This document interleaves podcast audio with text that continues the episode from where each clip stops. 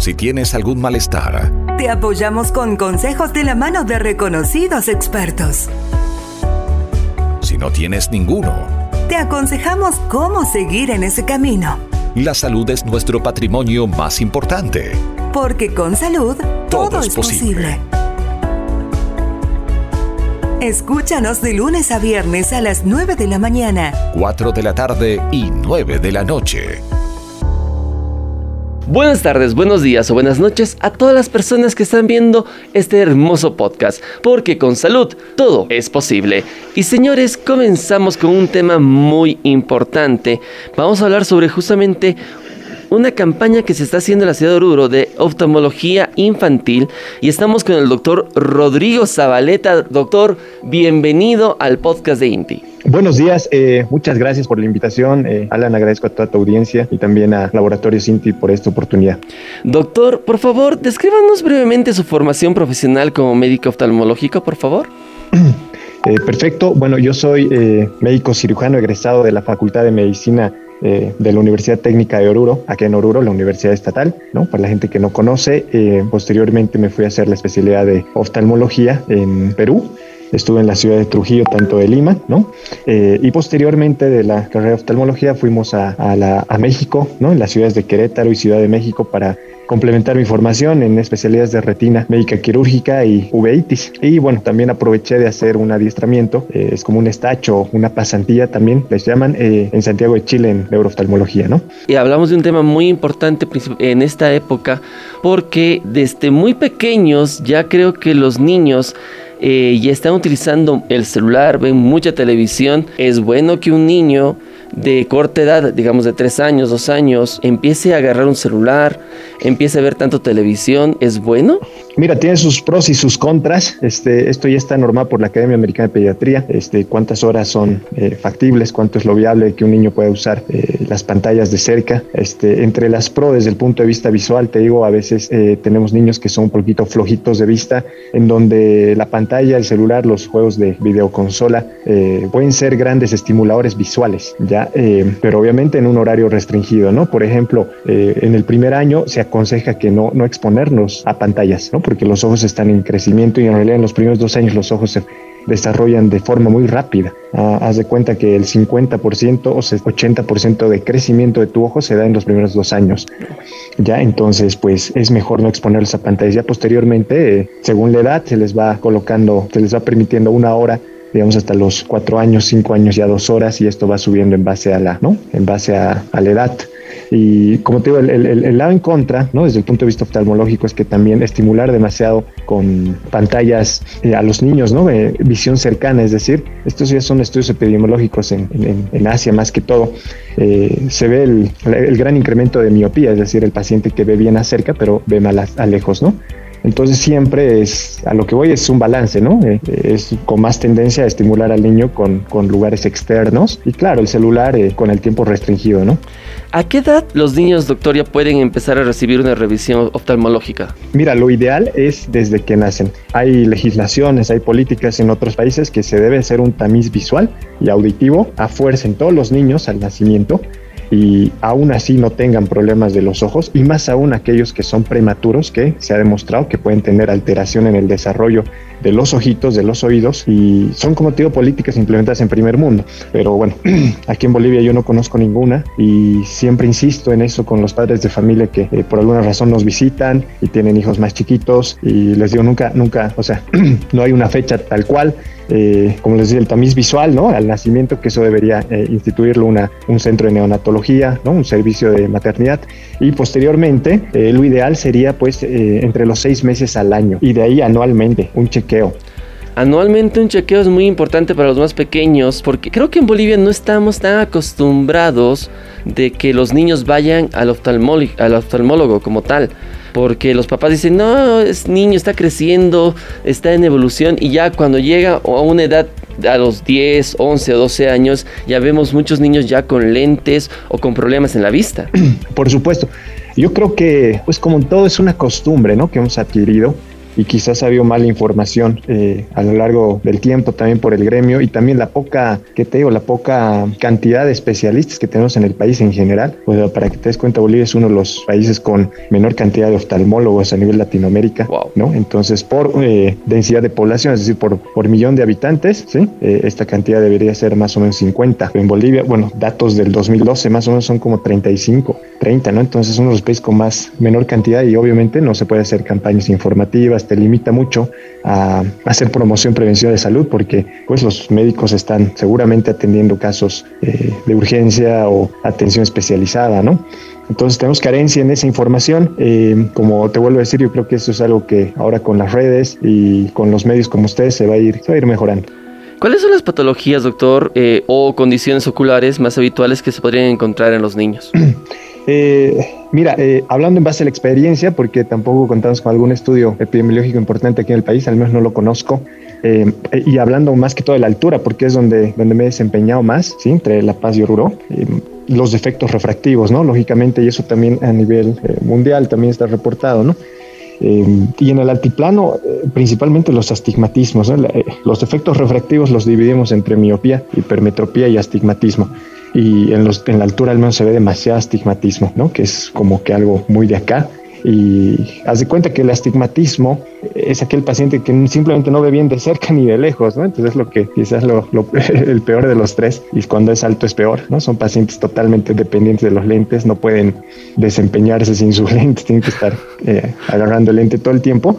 Y, bueno, ese es un factor también eh, hereditario ¿no? en la población, entonces por lo mismo tienen que estarse revisando. Entonces, si el papá y la mamá usan lentes o tiene alguna condición en los ojos, es necesario que el niño vaya a los controles desde muy pequeño, porque podría heredar esas condiciones.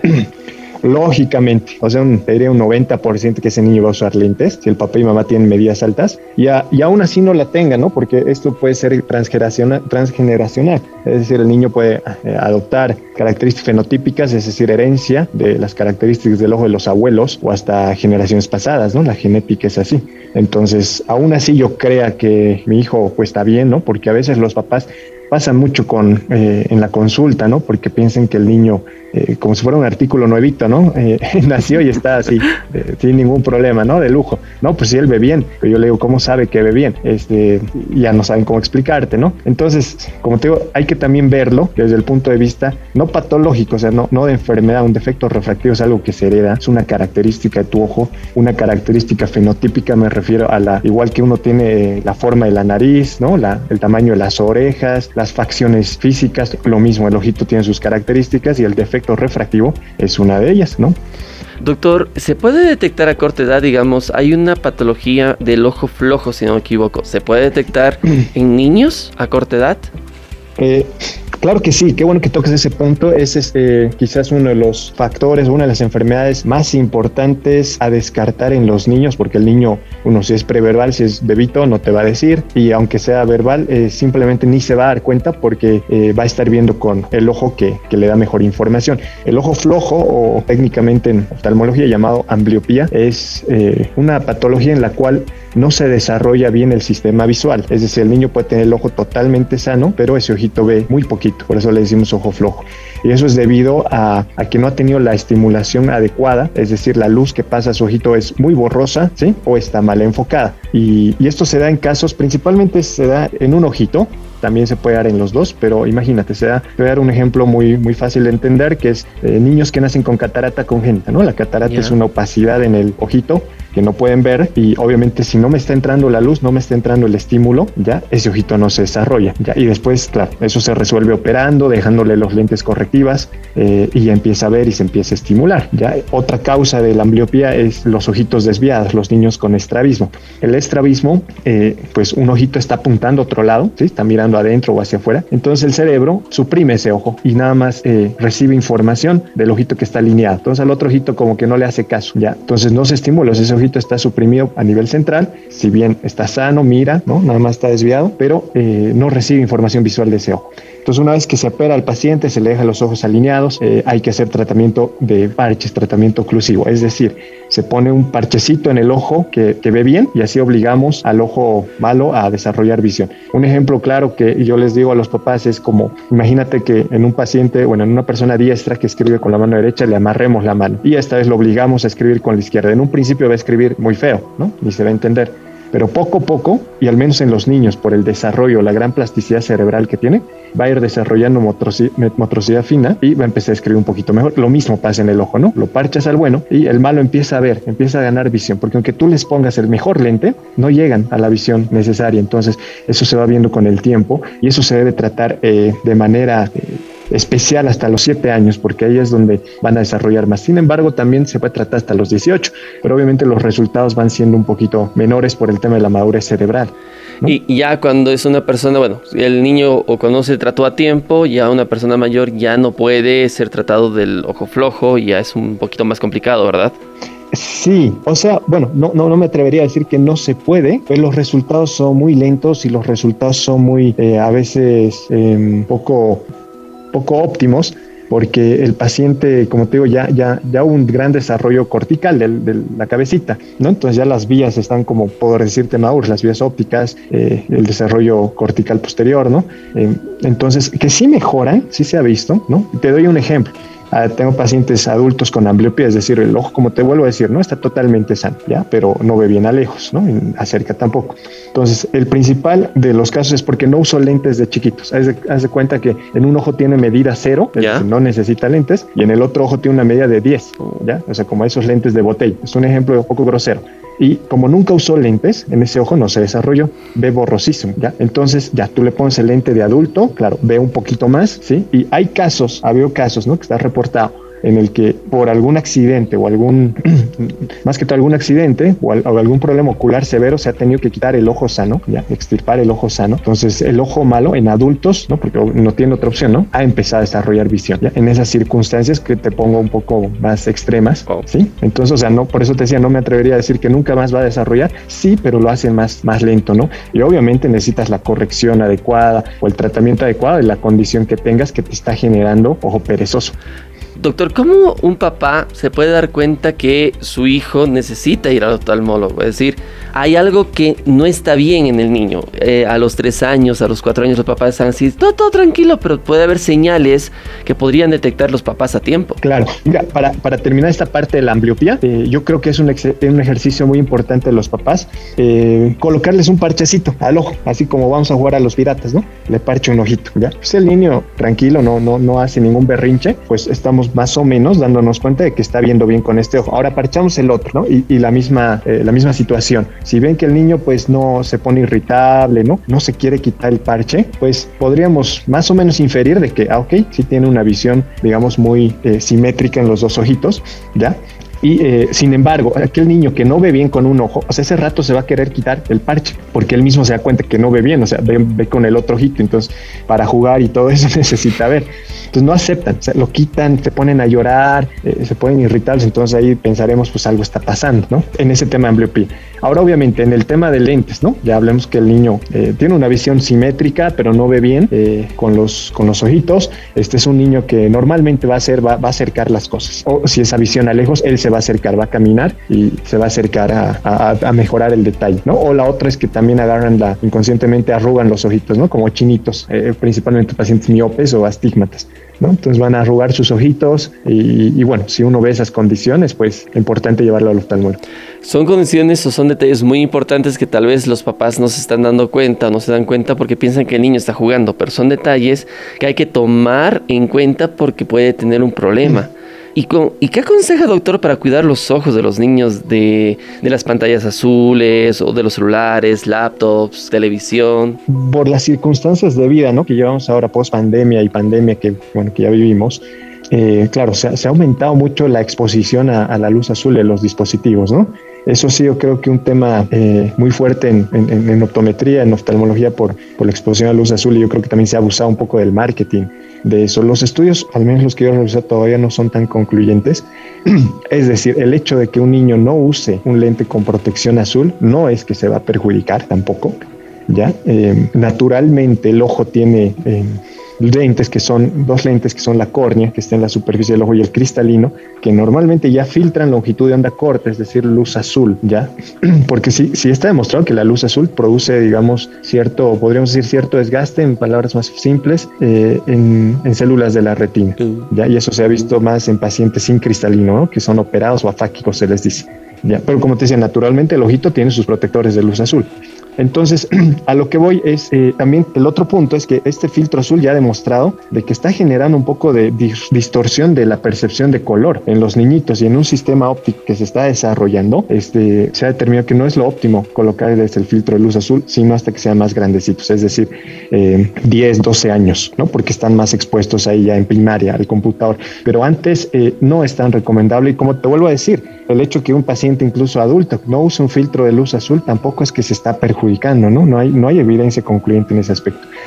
Y bueno, el otro punto es que, claro, hay que restringir el uso de pantallas, ¿no? O sea, tampoco es que lo vas a dejar un niño ocho horas o más con pantallas. Como te decía, eh, y hay recomendaciones, ¿no? Los chiquitos yo les digo menores de ocho, no más de cuatro, o lo que les da la escuela o lo necesario, ya porque aparte la luz azul genera una estimulación visual que eh, influye eh, en el ciclo circadiano de ciertas hormonas, como la melatonina, y puede generar alteraciones en el sueño. Es decir, por eso recomienda pantallas en la noche ya no. Es decir, si el niño duerme habitualmente a las 9, 10, a partir de las 7, dos horas antes de lo que duerme, ya no pantallas. Porque no, no es tanto que el, daño que me va a hacer a mi ojo, sino es un estímulo eh, por la luz que va a generar eh, alteraciones en el ciclo circadiano de ciertas hormonas que produce irritabilidad y trastornos de sueño. ¿no? Entonces, e, eso a grosso modo, ¿no? entre otras cosas que también eh, produce la luz azul. Entonces, yo creo que bueno, se está sacando evidencia todavía de, de este tema, ¿sí? Es, como te vuelvo a decir, es poco concluyente. Y en mi práctica profesional, lo que yo les recomiendo es el filtro, el famoso Blue Block, tiene que ser un filtro azul, que no tampoco me filtre el 100%, yo no quiero eliminar la luz azul del espectro visual que yo veo, tiene que ser un filtro que permita que pase un poquito de luz azul, ¿sí? que no me lo filtre todo, pero eh, que me baje, digamos, un 70%. No es tanto por el color azul que me daña, sino es la intensidad ¿no? de, de la luz, de ese color que emiten las pantallas. Pero hoy en día también ya tenemos, pues tú sabes, en los celulares, descanso visual, ¿no? que ya bien son propias aplicaciones que uno lo baja y lo vuelve la pantalla más amarilla, ¿no? Entonces también tenemos que usar eso en pacientes adultos, en cualquier paciente que voy a estar usando mucho celular, ¿no? Entonces muy importante eh, también esas recomendaciones porque hay muchos papás que deben pensar decir, mi hijo ya no duerme, se está desvelando en la noche, ya no tiene sueño, no sé por qué. Y el problema es que estaba viendo el celular o estaba viendo televisión antes de dormir y se le y ya le quitaron el, el estímulo para dormir. Entonces eh, eso también es una, pequeña consecuencia que los papás tampoco saben y tampoco muchas personas están informadas. Entonces, doctor, hablamos del tiempo de que, estábamos hablando justamente de cuánto tiempo pueden tener los niños las pantallas. De 2 hasta los 4 o 5 años es recomendado cuánto tiempo para que los papás se den cuenta y decir, ah, ya, ya, esto ya está, ya has cumplido tu tiempo, hagamos otras cosas. Claro, mira, eh, el dato exacto ahorita no lo tengo, pero mira, eh, más o menos hasta el primer año es mejor no pantallas, ¿no? Ya. Ya, del primer año, digamos, al tercer año o al cuarto año, en lo posible, una hora, dos máximo, ¿ya? Dos. Y a partir de los cuatro años, sí, ya podemos un poquito elevar las horas, como máximo a cuatro, ¿no? Ocho a diez años, y de ahí ya se puede regular el consumo de seis a ocho, pero no más de ocho en niños, más o menos. No más de ocho. No, más de ocho. Y estoy hablando de la sumatoria de computador, celular, todo eso, ¿no? No se dice ocho el celular, ahora ocho la computadora, no, pues lo mismo, ¿no? Entonces, eh, no más de ocho niños, ¿ya? Justamente te digo porque eh, dos cuestiones, ¿no? Uno, un tema este del exceso de eh, estimulación de la luz azul, ¿no? Que más allá, no te decía, no es que daña mi ojo como tal, sino es que genera ciertas alteraciones en ciclos hormonales, ¿no? Y estimulación nerviosa, ¿no? Que de ahí viene. Y eh, la otra es que también está el síndrome del ordenador. El síndrome del ordenador no es más que el ojo seco que genera las pantallas. Es decir, cuando uno está bien enfocado viendo algo de cerca o también de lejos, ¿no? La, la tele, lo que sea, no parpadea. El ojo parpadea muchas, mucho menos de lo que parpadea normalmente. El parpadeo es involuntario, ¿no? Más o menos parpadea la mitad, 50%. Entonces hay mayor exposición del ojo al ambiente y, se, y hay resequedad. Esa resequedad produce irritación. El ojo rojo entonces, otra recomendación de los niños ahora que están con clases virtuales es que usen un lubricante, una lágrima artificial. ¿no? La lágrima artificial es inocua, este, como te digo, humecta los ojos, eh, también a muchos pacientes con alergia que se ve a, diario, les refresca los ojos y eh, mejora este tema, el síndrome del ordenador que te digo, a veces la consulta es por eso, ¿no? Eh, mi hijito cuando está en el computador, su ojito se pone rojo, ¿no? Y ese que está con lentes, entonces netamente eso se, se mejora con un lubricante. Y doctor, seguro cuando atiende, a muchos pacientes, le hacen los papás preguntas muy frecuentes. ¿Entre cuáles son las preguntas más frecuentes que usted recibe? Bueno, mira, la consulta en general, ¿no? Es porque el papá refiere que el niño se frota los ojitos, ¿ya? Veo que mi hijo se frota mucho los ojitos. ¿No? Entonces, eh, eso puede verse muchas veces hasta tema de ojo seco, sencillo, que te expliqué hace rato. Eh, la resequedad ocular que se resuelve con un lubricante porque está en la pantalla mucho tiempo, se seca los ojitos y se están frotando. Y la otra son eh, cuadros de alergia. Los niños que acostumbran ¿no? a frotarse de manera crónica, muy posible, muy probable que sean alérgicos, ¿ya? Y puedan desarrollar enfermedades como el queratocono, que muchos han debido escuchar, ¿no? que justamente el, el, frotamiento crónico desarrolla este queratocono. Entonces hay que ser muy cuidadosos con los niños en que no se froten los ojos, ¿ya? Y obviamente visitar al oftalmólogo. Lo que pasa es que el frotamiento del ojo remodela de cierta forma y genera un poco de inflamación en el ojo y hace que aparezca eh, medidas más altas. El queratocono básicamente es que tengo la córnea en forma de cono, ¿sí? Entonces eh, es, genera estigmatismos, miopías muy altas, progresivas, que cada año va subiendo va subiendo, ¿ya? Y justamente el estímulo es el frotamiento, y aquí en el altiplano lo vemos mucho, ¿no? Yo creo que es una consulta cotidiana, ¿no? Que nada más con asesoría como el no frotarse los ojos, ¿no? El uso de una gotita lubricante, el uso de una gotita antialérgica, si es necesario, eh, se controla, ¿no? Son datos muy importantes que nos está dando el doctor Rodrigo de la ciudad de Oruro, que justamente está realizando una campaña solidaria de concientización y atención oftalmológica infantil. Doctor, ¿qué le motiva a realizar esta campaña en la ciudad de Oruro? La institución para la cual trabajo ¿no? y a la cual represento eh, ya se encuentra trabajando más o menos un año aquí en la ciudad de Oruro este, y, pues uno de los pilares fundamentales y la razón de ser es justamente el apoyo a la sociedad. ¿no? Eh, como te comentaba en un principio, la, la, demanda oftalmológica en todo el país es insatisfecha. O sea, hay mucha gente que por alguna razón, más que todo económico, no puede tener acceso a una consulta oftalmológica. ¿Ya? Y justamente pues la institución eh, se caracteriza y uno de los pilares fundamentales es la realización de campañas eh, en beneficio social, ¿no? A bajo costo y justamente es eso, ¿no? la concientización para los padres de familia, ¿no? Que deben revisar a sus hijos desde edades tempranas y el apoyo a la gente que no tiene acceso a, salud, ¿no? Eh, o no cuenta con seguros. Entonces, por eso que se realiza todas estas estrategias, ya sea bajando el precio de la consulta, contamos también con farmacias, se bajan los precios de farmacia y se bajan los precios de los estudios si es que requieren y se bajan los precios también de cirugía si es que requieren, ¿no? Por este tiempo. Entonces, pues eh, tratamos de, expandir esta campaña, ¿no? Eh, y trata de llegar a la gente mayoritariamente de Oruro, sin embargo, pues está abierta a gente todo el, todo el país, ¿no? Que si por alguna razón van a llegar sin ningún problema, ¿no? Nosotros nos enfocamos en Oruro porque justamente hay eh, poca, eh, que considero yo, poca atención oftalmológica pediátrica, ¿no? Entonces son campañas para aprovechar de, de impartir la concientización y la atención. Y justamente hablando de la atención, ¿qué va a consistir, doctor, la revisión eh, de la campaña? ¿En qué se va eh, la revisión oftalmológica de, la campaña? Mira, la, revisión oftalmológica básica en un niño eh, incluye tanto la toma de pruebas visuales como es la agudeza visual, la tonometría, que es la presión intraocular del ojito, la refracción objetiva, bueno, que eso se hace con un aparato, ¿no? clásicamente todos deben conocer que donde miras una casita, un arbolito, un globito, te da una refracción, una medida objetiva. Posteriormente esa medida se trabaja si es que el niño necesita lentes, haciendo la, el subjetivo se llama, ¿no? Eh, viendo dónde tiene preferencia de, mirada y en niños preverbales pues en base a nomenclaturas, a tablas, algoritmos se, va, se deja una medida aproximada si es que requiere. Mira, en el, en el paciente pediátrico se debe dejar lentes siempre y cuando necesiten. Si el ojito está viendo bien, aunque tenga medida, eh, muchas veces se debe observar nada más, se lo debe dejar en vigilancia, ¿no? Porque lo que nos interesa es que por lo menos llegue a una visión aceptable, que, es lo que se pide en la escuela para un buen desempeño escolar. Y bueno, yendo a lo de la consulta, se realiza la biomicroscopía, es decir, el examen de evaluación del ojo con la lámpara hendidura, que es ¿no? un equipo que tenemos. Se hace el despistaje de estrabismo, ¿no? Con, le decimos pantalleo nosotros con unas paletas para ver y con linternas. Y en casos eh, necesarios, es decir, pacientes menores del primer añito, les hacemos el fondo de ojo y más que todos si nacieron prematuros, el fondo de ojo con dilatación es decir, eh, ponemos una gotita que abre la pupila para que podamos ver por dentro y para ver cómo está el desarrollo de la retina, de, los nervios, de los vasos. Básicamente, pues, esa es la consulta oftalmológica general de requerir algún servicio especial. Por ejemplo, eh, hay niños que tienen estrabismo, van a requerir un estudio más profundo que se llama el estudio de estrabismo o, digamos, niños con la sospecha de keratocono que te explicaba van a requerir estudios más profundos. Este, se los encamina para hacerlos, ¿no? Y también, bueno, muchos los realizamos, muchos los derivamos con colegas, ¿no? Que tenemos ya convenios estratégicos eh, en, las, en las cosas que no realizamos, ¿no? Doctor, ¿desde cuándo es, comienza la campaña? ¿En qué horarios?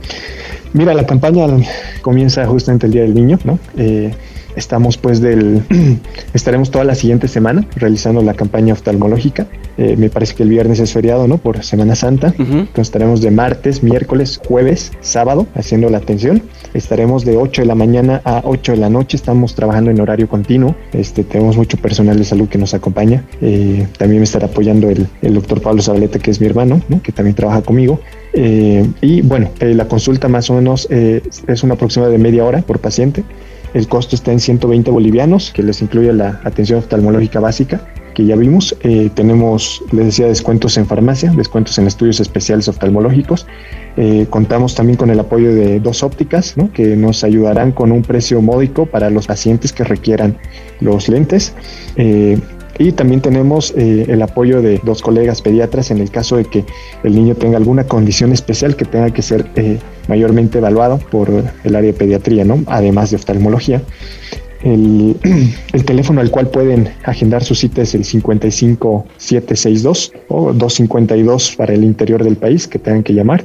Eh, estamos ubicados en zona céntrica, Casco Viejo, ¿no? en la ciudad de Oruro, en la calle Ayacucho, número 214. Es un edificio eh, muy alto, un, muy peculiar en la, en la estructura externa, ¿no? en la fachada, ¿no? tiene cosas muy sobresalientes se llama Edificio Guillermo, ¿sí? Eh, es muy conocido por la calle de los ceramiqueros, donde venden yeah. cerámicas. Eh, calle Ayacucho, Velasco del Barrio y Pagador, ¿no? Estamos en el primer piso, en la parte del fondo, ¿no? Hay que entrar hasta el fondo. En sí, centro, en pleno centro de Oruro, muy cerca de la plaza justamente, también está, ¿verdad? Muy cerca de la plaza, sí, te diría como unas cinco cuadras.